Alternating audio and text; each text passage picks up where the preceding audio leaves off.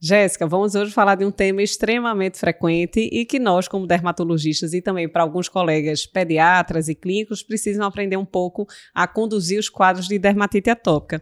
É uma doença extremamente frequente, tanto na infância quanto na vida adulta. Tem gente que acha que é só em criança, a gente sabe que na realidade não é. Alguns casos persistem na vida adulta, outros, inclusive, surgem na vida adulta e que a gente precisa conduzir pela alta frequência é, dessa doença na, na população como um todo. Então, você poderia traduzir um pouquinho aí para a gente por que, é tão importante a gente discutir esse tema e aprender a conduzir a dermatite atópica?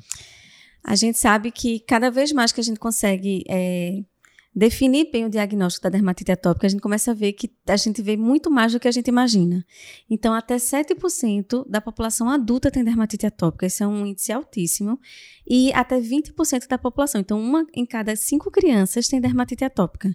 Então, acho muito. que a condução da gente, assim, tanto no tratamento tópico, como posteriormente, quando a gente fizer o próximo podcast sobre tratamento sistêmico, é muito importante, porque a gente precisa realmente saber tratar uma coisa, uma patologia tão frequente. Então, Isso. E é muito importante quando a gente vai tratar algum paciente compreender que existe uma variabilidade clínica muito grande. Né? A gente vê muitas vezes em livro é, a gente detectar com uma certa facilidade aquele atópico de bebê, né? com aquela Isso. lesão central da face bem bochechinha, com lesão acometida, aquela doença flexural de eczema.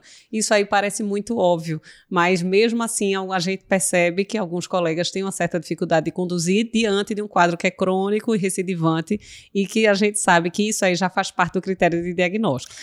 Exatamente, e dá um impacto de vida muito grande, né? Então, é uma patologia que está muito associada ao prurido, que atrapalha o sono da pessoa, da criança, do adulto, atrapalha, atrapalha atividades recreativas. Então, assim, o impacto na qualidade de vida é muito grande. Muito grande. Então, eu acho que é fundamental todos, acho que todos os médicos mesmo, saber conduzir mesmo a É, pelo menos ter uma ideia, né? Conduzir. É, claro que, que algumas... não pode fazer, o que pode. Isso, algumas nuances acabam indo para o especialista, mas existem critérios e alguns cuidados e orientações que qualquer colega médico pode passar Isso. E participar desse esse controle da dermatite atópica. Que bom que você gostou desse vídeo. Se você se interessa por outros assuntos de dermatologia e gosta de acompanhar pequenos vídeos, vou te indicar esse aqui. Várias pessoas já assistiram e gostaram. Já se você quer acompanhar e aprofundar um pouco mais o tema discutido hoje, vou te indicar o podcast original. O vídeo de hoje é só um recorte deste tema. Então, acompanhe e espero você lá.